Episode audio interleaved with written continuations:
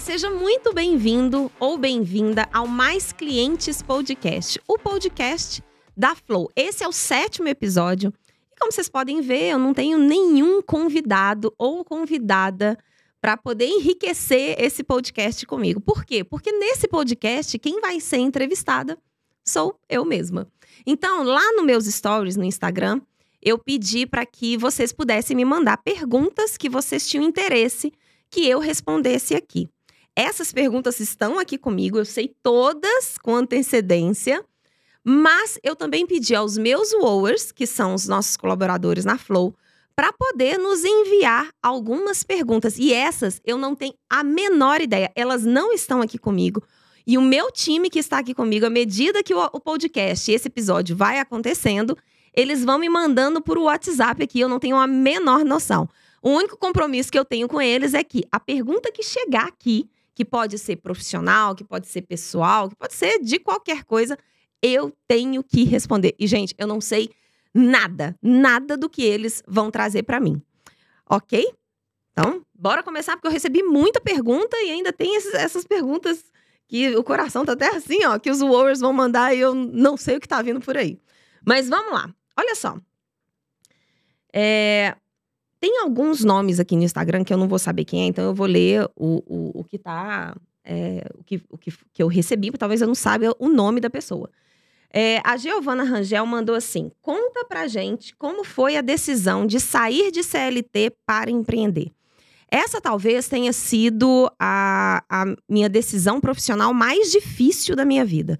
Eu tinha mais de 20 anos de carreira no mercado corporativo, atuando nas áreas de marketing, inteligência de mercado, é, eventos, comunicação, CRM. Na época que eu, que, que eu saí, eu já estava trabalhando com a experiência do cliente. E eu levei dois anos para poder realmente tomar a decisão de sair. E por que dois anos? Porque eu, na empresa que eu estava, que era uma multinacional no mercado agrícola, é, eu estava desenvolvendo muitos projetos de experiência do cliente. Então, como eu já tinha a vontade de sair para empreender nessa área de experiência do cliente, eu precisava ter práticas muito bem fundamentadas e reconhecidas para que eu pudesse, é, ao empreender, conseguir realmente ter mais credibilidade, ter mais é, firmeza na orientação e na ajuda que a gente dá nas empresas. Então, eu levei dois anos desenvolvendo projetos, aplicando esses projetos a prêmios internacionais, me especializando, estudando, uma coisa que eu fiz muito. Como eu sabia que eu ia ter uma empresa e a minha vida profissional, eu nunca tive a oportunidade de atuar em todas as áreas de uma empresa, estando nessa multinacional, eu marcava reuniões com pessoas. Então, eu marcava com reunião com pessoas da área de vendas e pedia para me contar como era um processo de vendas. Eu marcava reunião com uma pessoa de finanças e pedia para me contar como era a finança, o que, que era olhar finanças de uma empresa. simplesmente como curiosidade. Mas, na verdade, eu já estava fazendo aquilo, falando: ah, então quando eu tiver a minha empresa, eu tenho que cuidar disso, eu tenho que cuidar daquilo e tudo mais. Sem nunca deixar de me preocupar em me atualizar muito em relação a CX. Eu tomei alguns cuidados, né? Então, esse de é, estar muito bem é, fundamentada e com uma base muito sólida de conhecimento em CX e prática, então não era um conhecimento muito teórico, eu tinha prática e prática reconhecida por instituições é, internacionais que chancelaram é, várias, várias iniciativas que, que foram feitas é, nessas empresas que eu passei. Eu me preparei financeiramente, porque a gente, quando a gente sai para empreender, a gente tem um romantismo muito grande, né? A gente sai muito com a paixão pelo tema técnico que a gente quer trabalhar. Só que existem outras nuances dentro de uma empresa, quando você resolve abrir uma empresa, que não tem nada a ver com esse tema técnico, no meu caso, com o tema de experiência do cliente, que você precisa tomar conta, você precisa endereçar. E muitas das vezes, quando a pessoa é muito apaixonada pela parte técnica, ela não ela vai negligenciar um pouco essa parte mais de gestão da empresa. Até hoje, se você me perguntar se tudo que eu faço dentro da Flow eu gosto, não, eu não gosto. A minha sorte é que eu tenho profissionais comigo que são melhores do que eu em várias frentes e eles tomam conta dessas outras áreas. Porque se eu tivesse que olhar essas outras áreas, eu provavelmente iria preferir estar numa CLT onde eu cuidar, cuidaria somente daquele tema. Só que como a gente quer ter um impacto muito maior, eu lembro que quando eu estava é, empre nessa empresa, eu vim estudando muito, né? Desde 2008 que eu comecei a, a me especializar no tema de experiência do cliente, chegou um momento que eu estava dentro de uma única empresa, atuando com uma única marca, mesmo que eu atuasse com vários concessionários que são outras empresas, eu estava impactando somente uma marca. E eu lembro que aquilo começou a me incomodar. Eu falo, poxa, eu estudo tanto esse tema para ajudar só uma empresa. Será que eu não teria condições de ajudar várias outras empresas de diferentes mercados? Então, na hora que a gente começa a ter essas reflexões, a gente tem que colocar um pezinho no chão e falar: beleza, eu quero, mas eu não quero agora. Tipo aquela, aquela, aquele comportamento infantil, né? Do tipo, eu quero, quero agora. Não. Eu quero, vou me planejar para isso. Então, por exemplo, hoje eu estou me planejando para uma próxima transição de carreira, que já começou há um ou dois anos atrás, mas é muito mais complicado. Só que vem aí, vem por aí uma próxima transição é, é, de carreira. Não vou abandonar a experiência do cliente, mas vem aí uma próxima transição de carreira. Então, essa, essa minha transição ela foi muito planejada. Ela não foi romântica, emocional. Não, ela foi muito consciente e eu fui muito preparada para poder sair do, da, da CLT e poder empreender. Olha só, eu recebi aqui da, da Cine, beijo Cine, é, uma pergunta. Comitê de cliente funciona? Como estruturar as pautas? Boas práticas para compartilhar. Comitê de clientes funciona sim. Um bom comitê de clientes funciona. Quais são os comitês de clientes? Primeiro, vamos explicar o que é um comitê de cliente. É quando uma marca convida determinados clientes, e aí eu vou, vou trazer algumas características de quem deveria ser esses clientes, determinados clientes para participar de alguns encontros, e aí esses encontros também possuem uma frequência, dependendo do objetivo que a empresa tem, alguns encontros para se discutir alguns temas que vão beneficiar tanto a empresa quanto esses clientes. Então, se a empresa desenvolve um comitê, ela tem de uma maneira muito mais próxima o cliente apontando possíveis soluções e trazendo, co-criando com essa empresa soluções para que ele possa ter um produto melhor, acesso a um produto melhor, a um serviço melhor, a uma tecnologia melhor, ao mesmo tempo que a empresa, a partir do momento que ela desenvolve algo melhor pela visão do cliente, ela também consegue melhores resultados. Só que tem que tomar algum, alguns cuidados com isso. É, existem alguns erros que as empresas cometem na estruturação desse comitê, e o primeiro deles que mata tudo. Você pode ter o melhor comitê desenhado, sabe? A, a, a melhor dinâmica, estrutura, é, condução desse comitê. Mas se você errar na seleção dos clientes, você mata todos esses objetivos. Então, uma coisa que a gente sempre orienta é que você não pode levar para um comitê aquele cliente que tem uma postura muito reativa em relação a possíveis problemas que a sua empresa, que a sua marca tenha causado para esse cliente. Não é que você não pode levar cliente insatisfeito. Não, não é isso. Mas você tem que tomar muito cuidado com a tendência de postura desse cliente ao participar de qualquer atividade dessa empresa para poder é, é, falar dos produtos, do serviço. Por que isso? Porque ele não está sozinho. Esse cliente ele é ótimo para você ter uma conversa individual com ele porque ele vai te trazer muitos detalhes.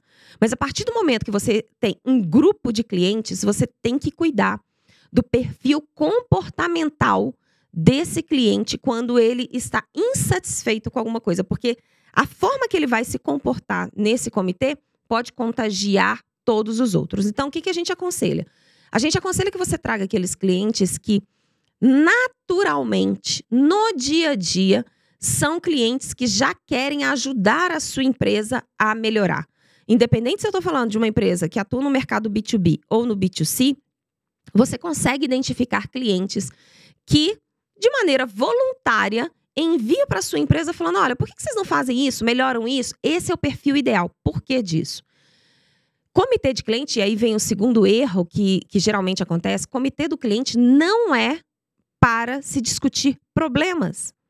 Problemas, você tem lá a métrica que a sua empresa adota, a, o seu, todo o seu ciclo de coleta de voz de cliente e análise de voz de cliente para identificar problemas. E se você tiver que aprofundar em algum desses problemas, você já tem quais são os clientes que você precisa procurar. Um comitê, ele é feito para, uma vez que a empresa já tem mapeado, porque foi coletado lá nas pesquisas é, ou nos seus projetos que você vem desenvolvendo, você tem lá uma lista de desafios e de problemas que a empresa precisa resolver. O comitê de clientes, ele serve para várias coisas, mas principalmente os que mais têm sucesso. Para que o cliente cocrie com você soluções para aqueles problemas. Então, a gente não vai aqui levantar problemas em um comitê de clientes. A gente vai discutir como solucionar problemas. E segundo, traçar tendências para os próximos anos. E aí eu posso falar para os próximos três anos, cinco anos, dez anos.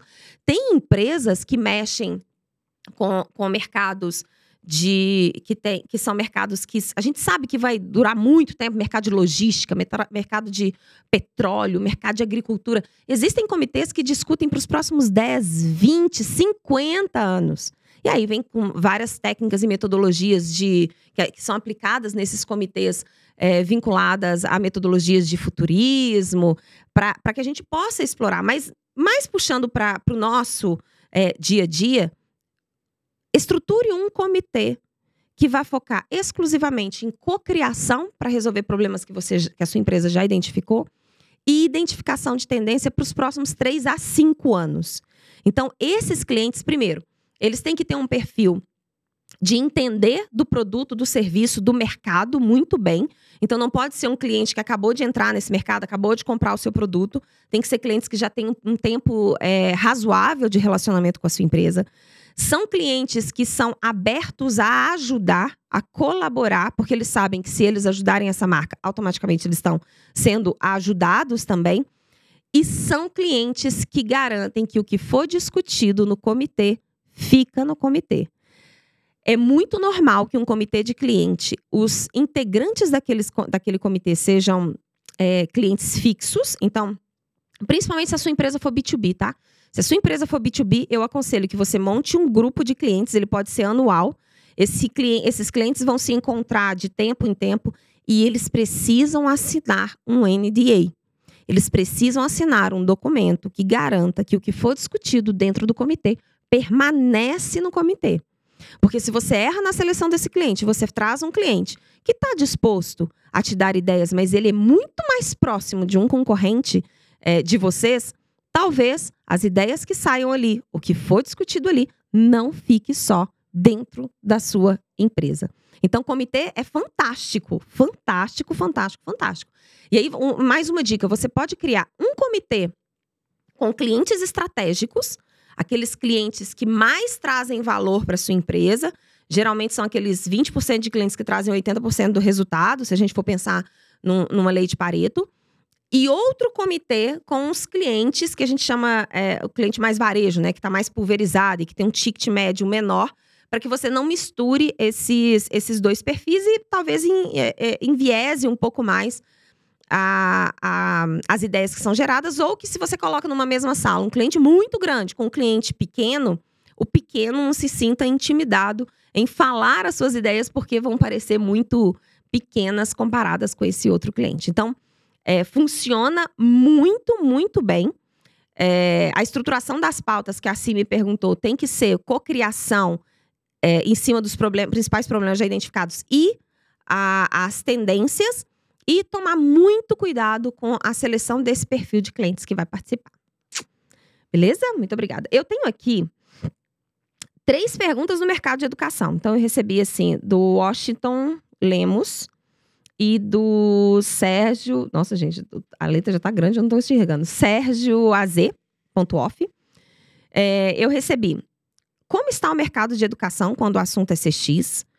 É, outra pergunta que eu recebi: é possível alinhar qualidade de ensino e CX em uma escola? E o outro, como aplicar CX na área de educação privada? Geralmente eu recebo. Peraí, que eu vou tomar uma aguinha. hum geralmente pessoas de vários mercados, tipo o mercado de saúde, que eh, não é cliente que a gente fala, é o paciente, o mercado de educação, que é o estudante, eles falam, poxa, como é que eu estruturo é, CX no mercado de educação? Da mesma forma que se iria se estruturar em qualquer outro mercado. A metodologia, a, a sequência de desenvolvimento, porque é muito técnico, né? A sequência de desenvolvimento do tema de centralidade no cliente ou centralidade no, no aluno, ela funciona da mesma forma. O conteúdo que vai ser trabalhado dentro de cada área que vai variar de acordo com o mercado de atuação é, é, que a sua empresa está tá inserida. Então, é, ano passado, eu ano passado eu palestrei bastante para o mercado de educação, né? O maior evento que eu palestrei no mercado de educação foi o FENESP, F-N-E-S-P. E um, mas era assim, um galpão, um auditório com milhares de pessoas da área de educação lá dentro. E não foi só a minha palestra voltada para o tema da experiência do aluno. É, e de lá para cá vem chovendo de contatos relacionados à educação.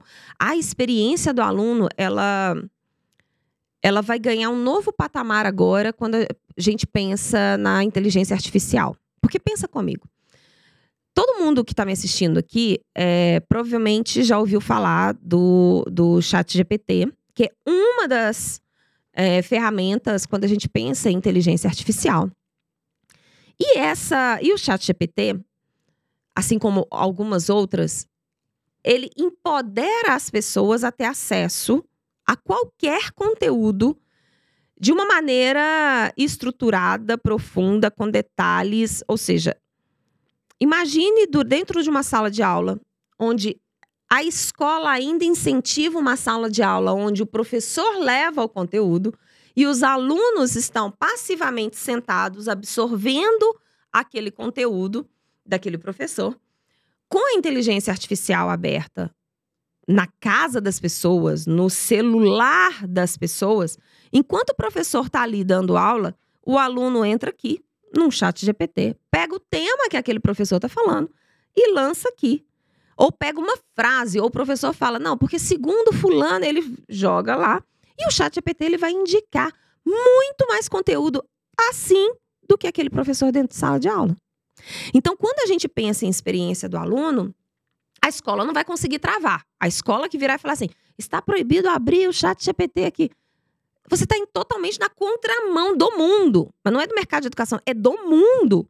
Porque ali na sala de aula ele não vai conseguir, mas fora da sala de aula ele vai conseguir. A escola ela precisa entender que o perfil do professor ele vai mudar drasticamente. Já, já tinha começado a mudar, mas agora vai ser acelerado e vai mudar dra drasticamente nos próximos anos. O professor que é aquele que acha que ele vai levar todo o conteúdo, uh -uh. sabe o que um professor, uma das coisas que o professor vai ter que ensinar o aluno a fazer muito bem dentro dessa realidade onde a gente tem uma ferramenta como, como o ChatGPT que traz tudo, ensinar o aluno a fazer perguntas. Porque se eu não sei perguntar direito no ChatGPT, talvez eu receba um conteúdo artificial, é, superficial, artificial, superficial. Simplesmente porque eu não tenho a habilidade de fazer perguntas exploratórias que possam fazer com que aquela ferramenta de inteligência artificial me traga muito mais detalhes. Isso é apenas uma coisa. Então, a gente precisa, é, as escolas, elas precisam, para melhorar a experiência do aluno, começar a fazer uma coisa que lá nessa palestra da Finesp eu falei. Ao invés da gente já partir para analisar qual é a necessidade do aluno, os professores e as escolas precisam se perguntar quais são os contextos que esses nossos alunos estão inseridos hoje e estarão inseridos nos próximos anos. A escola que fizer essa pergunta ela vai poder entender: ah, então os meus alunos estão inseridos num contexto onde eles conseguem acesso a isso, eles têm isso, eles fazem isso, estão inseridos num grupo assim e tal. Com essa informação, a escola olha para o seu modelo de ensino e, inclusive, até estrutura da escola, porque até a estrutura física da escola, ela provavelmente vai precisar mudar para fomentar outras skills, outras competências nesses alunos. Então ele pega todo esse contexto que o aluno está inserido, olha para a estrutura, para o modelo de negócio, é, modelo de ensino, estrutura física da escola e fala: isso que a gente tem hoje ajuda esse aluno no, nos contextos que ele está inserido? Se não estiver conversando, contexto que o aluno está com a escola que ele participa, não vai fazer sentido esse aluno frequentar uma escola que faz com que ele pense lá atrás, com modelos antigos, com estruturas, com formatos antigos.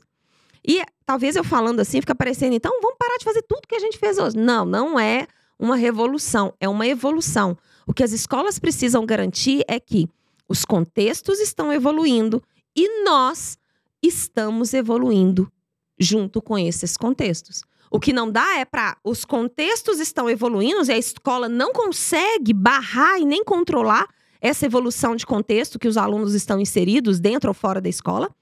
E a escola começar a tentar bloquear esses avanços de contexto dentro das suas instituições. Isso não vai casar.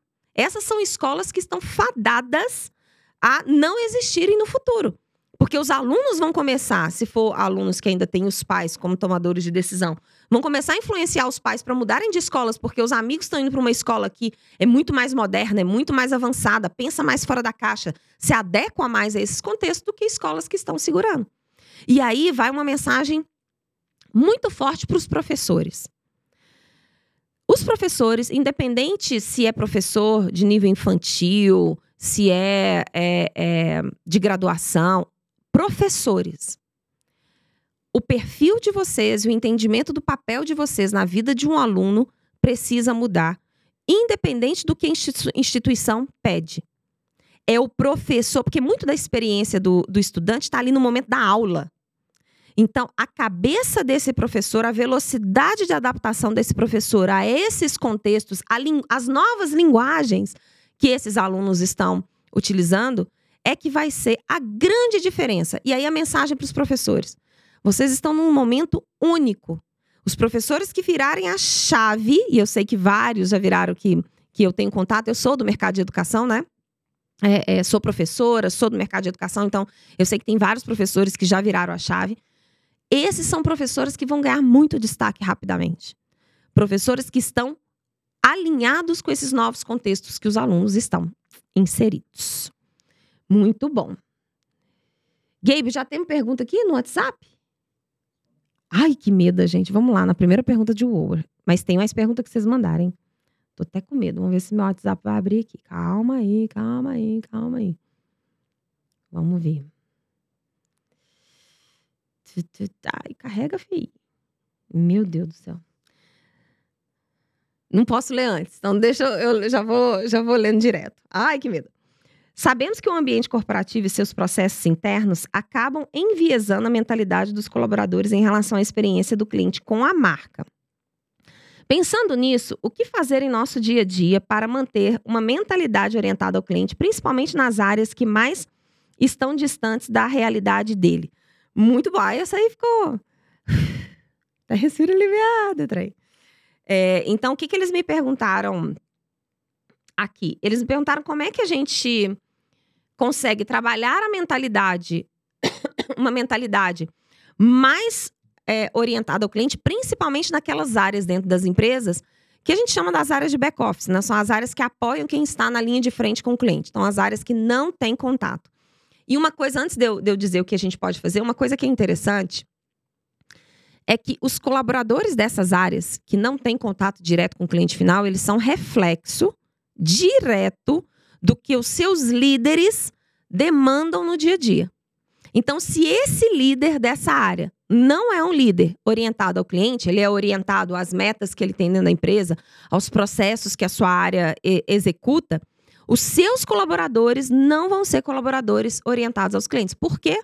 Porque no final do mês, eles estão muito mais preocupados em atingir determinada meta, executar um processo, mesmo que esse processo não seja o processo mais adequado para o cliente, é, e satisfazer o que esse líder, esse chefe, é, demandou ao longo do mês. Cliente, quem é o cliente? Cliente é uma preocupação de quem está lá na linha de frente. Essa, essa é a mentalidade de uma empresa que não é orientada ao cliente, principalmente nessas áreas de back-office. Back a gente tem, é, e uma das coisas que a gente orienta muito aos nossos clientes na Flow, é que a gente tem, para esses é, funcionários, a gente pode trabalhar de duas formas. Uma, trazer uma consciência através, é, uma consciência informativa, né? Onde a gente é, leva voz de cliente, a gente leva a jornada atual do cliente para que eles possam enxergar, poxa, então o que eu faço na minha área está diretamente impactando o cliente nessa etapa da jornada. Deixa eu ver o que o cliente está falando nessa etapa. E aí eles começam a tomar uma consciência pelo tipo de informação, de dados, de retorno, de voz de cliente que chega até eles. Só que a gente tem um outro braço que é uma consciência que vem mais por envolvimento, que a gente fala. E o que, que significa isso? Tira esses colaboradores e leva para ter contato com o cliente. Leva para poder ouvir o cliente, vivenciar experiências do cliente em loco, aonde o cliente realmente vivencia.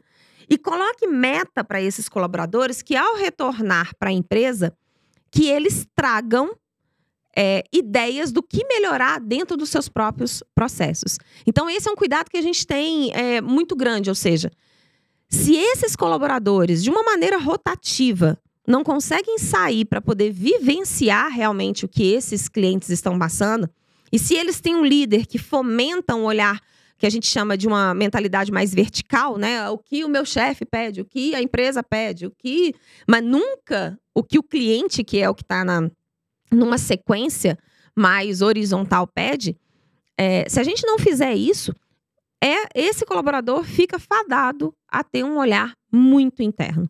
Então lembrem disso. A gente precisa ter um olhar muito de trazer uma consciência informativa levar conteúdo para esses colaboradores e também uma consciência de in, por, por envolvimento. Tirar a bunda da cadeira desses colaboradores, levá-los para diferentes formas de interação com a realidade que os clientes estão vivenciando. Obrigada. Quem mandou essa, Gabe? Quem? Obrigada, Dan. Muito bom. Alívio. Vamos ver aqui, peraí. Ai, ai, deixa eu pegar mais uma.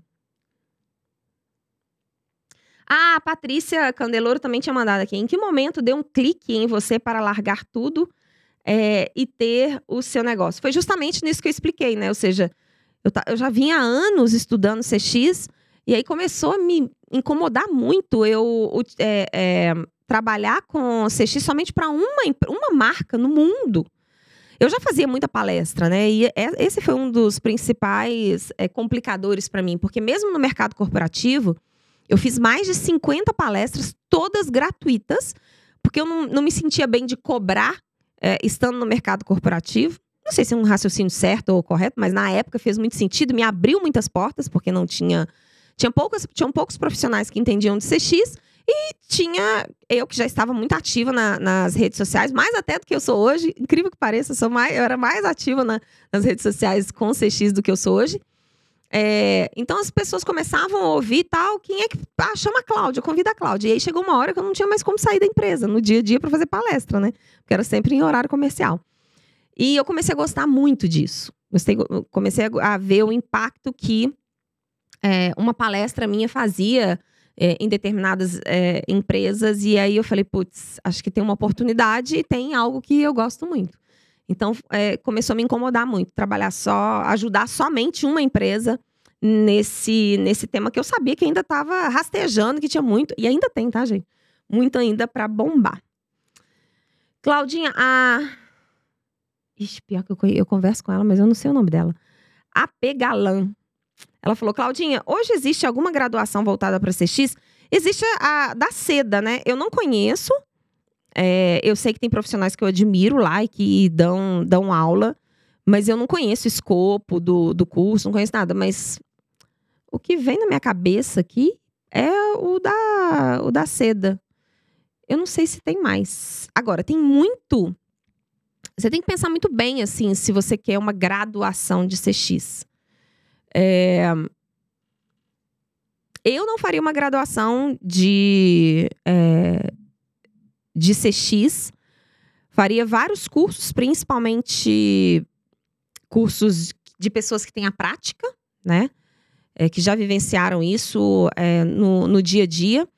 E toparia pegar o valor e investir em alguma coisa fora, onde você possa é, ter visitas técnicas em empresas que estão entregando uma experiência fora. Agora, se você sonha, quer ter um certificado, aí, aí sim vale a pena.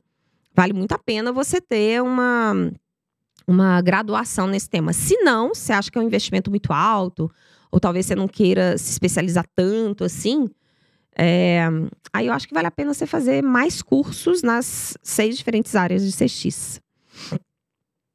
É, Gustavo Coutinho, beijo, Gustavo. Gustavo Coutinho mandou assim: ó, qual o futuro do CX nessa corrida de inteligência artificial e no que devemos ficar antenados? Isso é um, um tema interessante, né?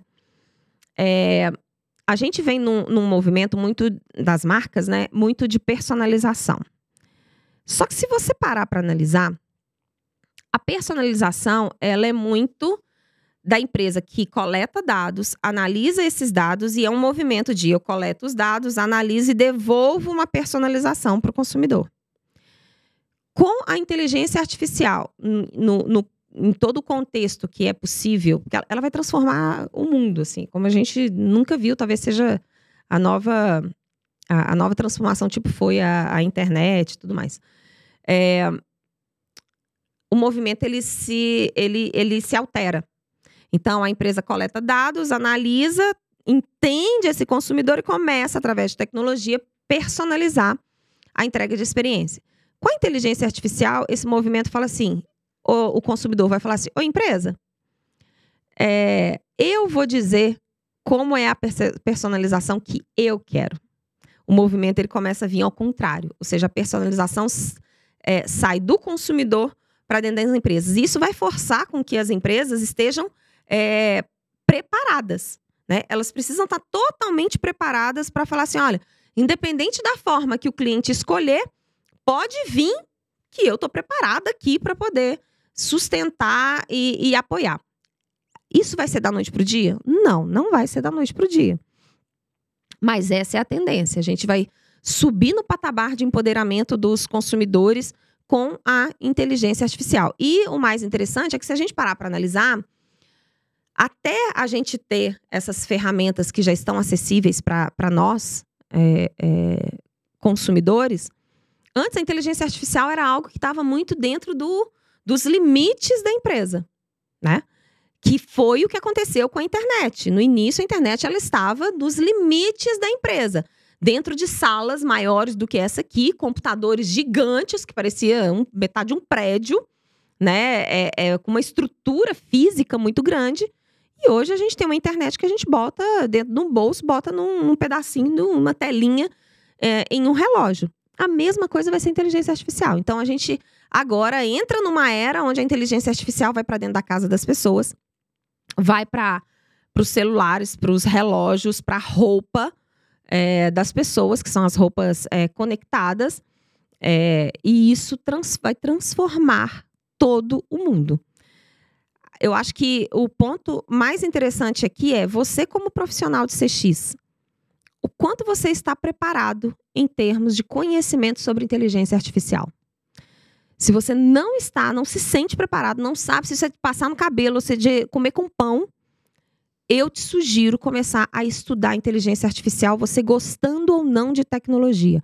E mais, se você tem filho, já comece a colocar o seu filho para entender toda essa dinâmica da inteligência artificial. Isso vai mudar muito as possibilidades que a gente tem. É, a MAHS, MAHS Cristina colocou, em transição de carreira. Nunca atuei, né? Nunca atuei com CX, não tenho experiência. Como me qualificar? É, eu vou te chamar de Cristina. eu não sei qual é o primeiro nome. Ô, Cris, uma sugestão que eu te dou. Quando eu comecei, imagina, eu comecei lá no final de 2008. Eu lembro que a primeira coisa que eu li, eu achei que era fazer testes, experiências, assim, com os clientes. Eu me senti muito perdida, eu não sabia. Assim, eu não tinha dimensão de tudo que eu tinha que estudar para organizar um estudo, para poder me aprofundar, para poder conversar com profissionais. Então, foi por isso que a gente criou o CX Start, que é o nosso curso, é, porta de entrada em CX, eu desenhei esse curso com o maior carinho. Eu realmente me coloquei no lugar de quem estava começando, que não entende nada, assim como você se autodescreveu aqui, não entende nada de CX e quer começar. O CX Start, ele te dá um pontapé inicial que você tem condições depois daquilo ali de sentar numa mesa de reunião com o tema surgiu e você conseguir falar, as, dar os, os primeiros é, direcionamentos ou orientações sobre o que é CX dentro de uma, de uma reunião que você estiver na sua empresa. Ou seja, alguém que não conhece nada para alguém para poder se posicionar durante uma reunião. Então, é, o melhor caminho que eu vejo, eu sei porque fui eu que criei os feedbacks dos alunos que fizeram o CX Start, está fantástico. É, o melhor caminho, e lá eu explico, olha, eu estou numa área que não é de CX, ou não é nenhuma área correlacionada a CX, mas eu quero ir para CX, o que, que eu faço? Eu explico lá alguns caminhos. É, eu sugiro fazer o CX Start. É, ah, a Mamis, Mamis Kate, acho que é, é, colocou uma pergunta muito parecida. Hoje, qual é o seu conselho para quem indicou, iniciou há pouco tempo na área? É, é o mesmo. É o mesmo, Kate. Eu, eu sugiro fazer o CX Start. Gente, não é só porque é um curso da Flow, não, tá? É porque fui eu que fiz ele inteirinho, de ponta a ponta. Lógico, junto com todo o meu time que, que me ajudou. Mas toda a estruturação foi assim, ó, do que quem está precisando, quem está começando essa área precisa. E aí eu coloquei lá. É, deixa eu ver o que mais. Bárbara Fá Nunes. O que você faz para engajar diferentes gerações é, em um projeto? Autoresponsabilidade. Ou seja, você não pode começar nenhum projeto, principalmente se for um projeto de longo prazo, tá? Se for um projeto mais curto é mais simples, mas se for um projeto de longo prazo, tipo um mapeamento de jornada, é, você precisa delimitar muito bem as responsabilidades dentro do projeto de acordo com o nível de conhecimento. Então, é, ah, eu sou eu, eu sou mais jovem, sou de uma geração mais jovem e tenho muita abertura à tecnologia. Beleza, você vai assumir dentro do projeto um papel relacionado à tecnologia. Ah, eu sou mais jovem, mas eu sou muito, eu tenho muito mais experiência em relacionamento com pessoas. Beleza. Ah, não, eu tenho mais experiência, é, e, mas eu conheço muito do operacional. Então, se você trouxer é, responsabilidades de acordo com esses perfis e que sejam complementares, ou seja, você desenvolve em cada um a autorresponsabilidade dentro daquele projeto, você consegue engajar. É, e o reconhecimento, muito mais do que um reconhecimento depois que foi feito, mas um reconhecimento ao longo do desenvolvimento desse projeto, é, engaja bastante, independente da geração, tá? É, no meu livro, o livro que Oh, meu Deus do céu, esse livro ele precisa sair de qualquer forma. Mas nesse livro, uma das coisas que a gente fala é dessa questão de, de, de reconhecimento, né? E uma das coisas que é, a gente identificou é que, independente da geração, todos valorizam reconhecimento. Mas aí mais detalhes tem que estar tá no livro para, para ver. Deixa eu lá pegar mais uma de algum over. Já tem lá, Gabe. Então vamos lá, vamos lá.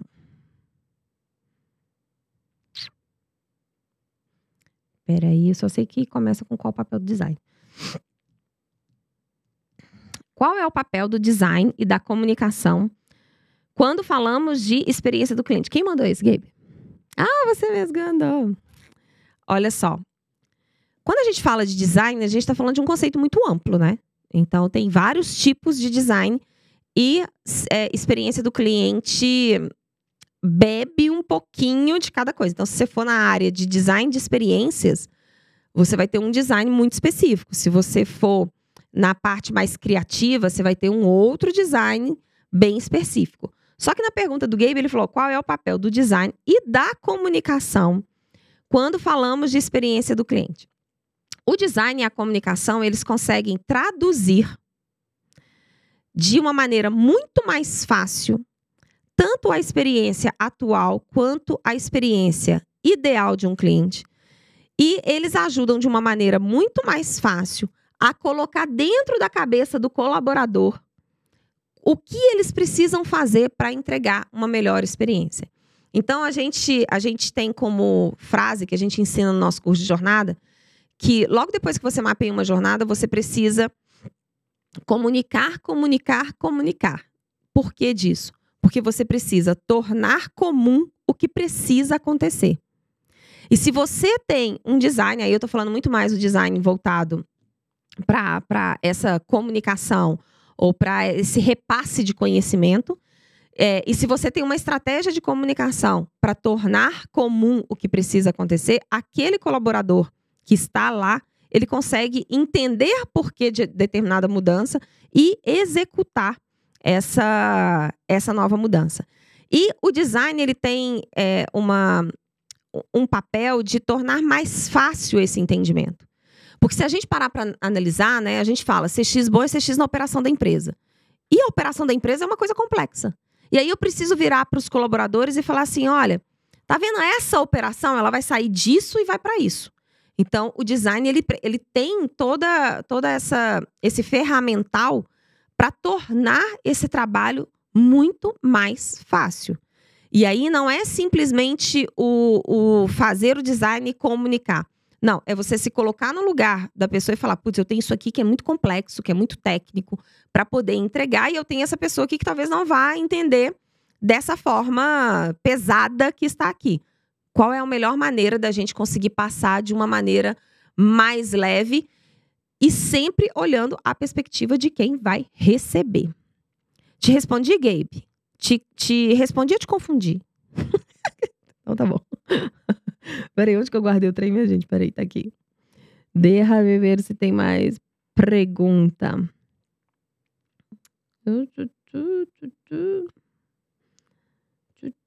Eu acho que eu passei por todas as perguntas. Tem mais de aí, Gabe? Então manda aí, manda aí. Já em um momento. Ah, tem mais uma aqui, ó. É, gestão em pessoas. Na sua trajetória, qual foi o seu maior desafio é, e já está superado? Olha, deixa eu ver qual foi o meu maior desafio. Em termos de trabalho de CX, eu não acho que eu tive um grande desafio. Assim, desafio para falar. Tem trabalhos mais complexos e menos complexos. Agora, mas na verdade, na hora que vocês estiverem assistindo esse podcast, talvez o projeto já tenha até acabado. É, esse aqui vai sair quando, Gabe? Em abril.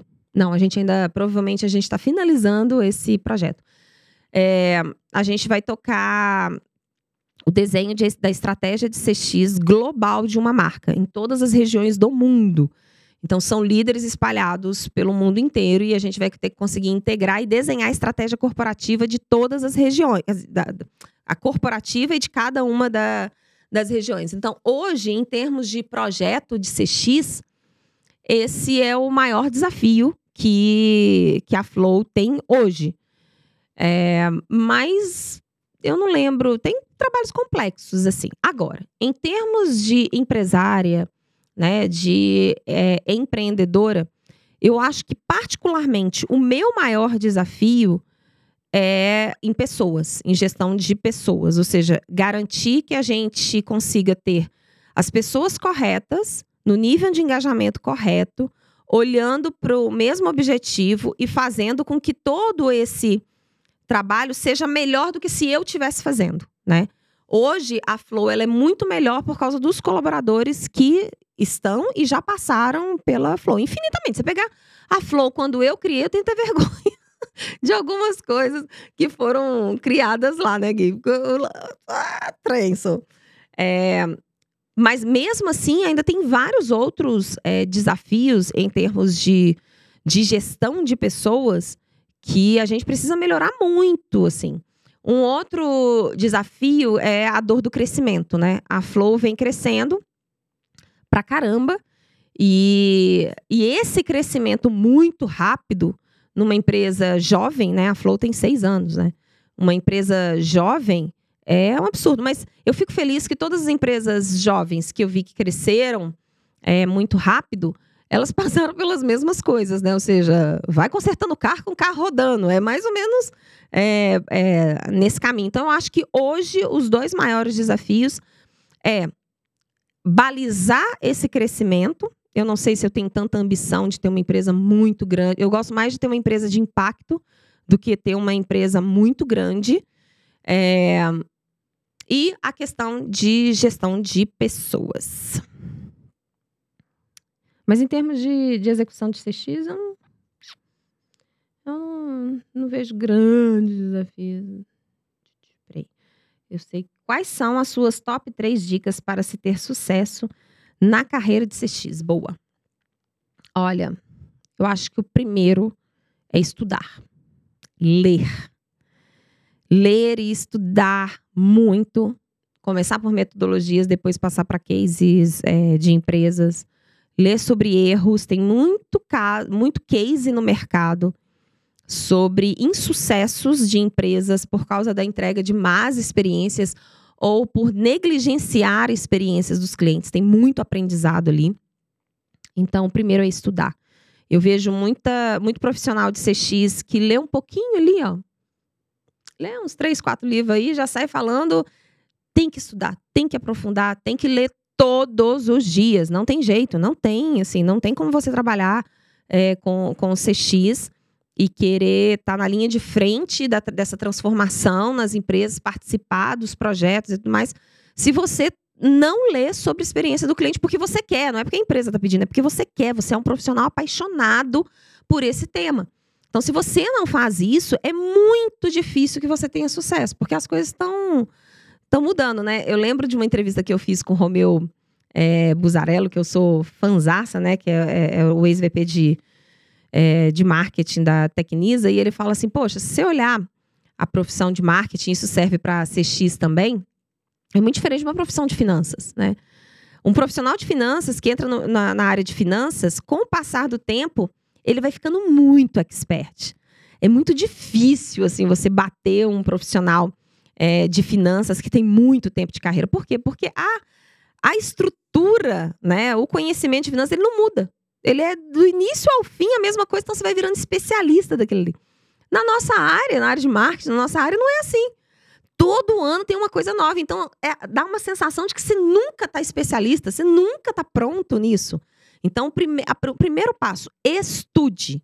Mas, gente, estudar profundamente, não é ler só uma matéria é estudar, é comparar um autor com outro, comparar uma metodologia com outra, ver aonde tem gap ou não, ver se aquela metodologia, aquele exemplo que outra empresa executou serve na sua e por que, que sim, por que, que não. Então, precisa estudar. Esse é o primeiro ponto.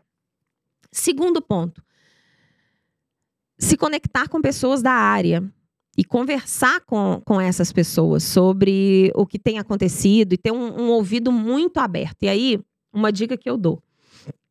Você pode conversar é, com profissionais da área que vão te contar os desafios que estão tendo dentro das suas empresas ou do que, que eles estão fazendo para alavancar na carreira e tal.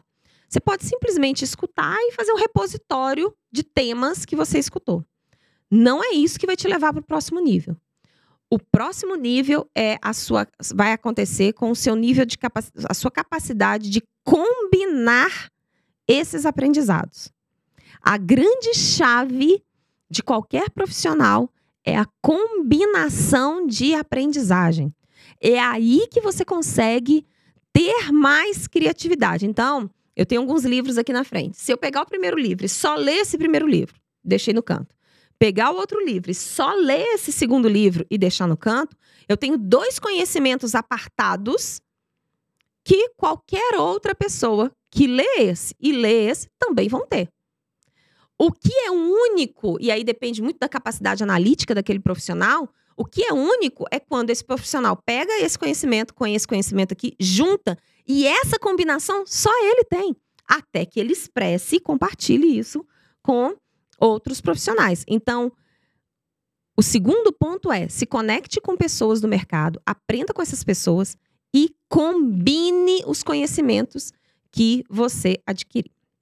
E o terceiro, e talvez para mim seja o que vai mais alavancar é, a, a sua carreira, é compartilhe. Leve o seu conhecimento. Ai, mas eu vou mostrar o teu conhecimento. Vai, gente, tem muito conhecimento.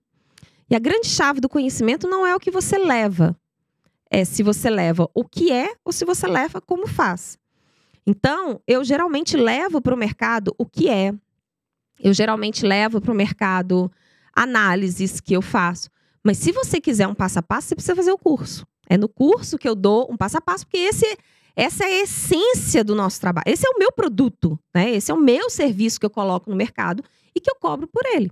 Então, é, e aí que tem uma característica muito da Flow em cima dos projetos que a gente faz, da minha experiência nessa área, do, do, do que eu já vi que funciona e não funciona. Nenhum outro profissional vai ter. Eles vão ter outros passos a passo de acordo com a experiência que eles têm. Né? Então, é, compartilha, compartilha porque isso te posiciona no mercado. As pessoas começam a, a conhecer. E eu sou totalmente favorável. A gente precisa de mais profissionais de CX é, no mercado, mas profissionais que tenham fundamento, sabe? Que, que, que tenham muito mais do que frases clichês e coisas muito básicas para serem colocadas no mercado. Pessoas que têm uma base mais profunda. Beleza? Eu acho que eu já passei muito do tempo, né? Ele já tá assim para mim, ó. Chega! Mas eu ficaria, mas a gente já tem, convidados aqui na porta. Pessoal, é, eu tenho que responder a pergunta do mais também, Gabe? Olha só.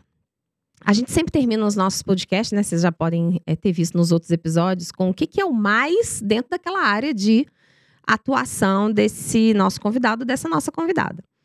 Para mim, eu vou falar o que, que é o mais na carreira de CX. O mais é o, o brilho nos olhos de quem trabalha nessa área e de quem recebe, é, vivencia as experiências que esses profissionais criam. Então, é o brilho nos olhos dos profissionais de CX e o brilho nos olhos dos clientes que recebem melhores experiências. Eu acho que isso talvez seja o mais o mais gratificante. E era isso que me fez sair do mercado CLT e ir para empreender, né? ou seja, eu poder encantar mais, assim, brilhar mais os olhos das pessoas em outras marcas também e ajudar essas empresas a brilharem os olhos dos seus clientes mais em outras, em outras marcas. Pessoal, muito obrigada. Obrigada a todo mundo que mandou pergunta. Obrigada aos meus ouros que também é, mandaram. A gente se vê num próximo episódio com convidados super especiais. Valeu, gente. Até mais. Tchau.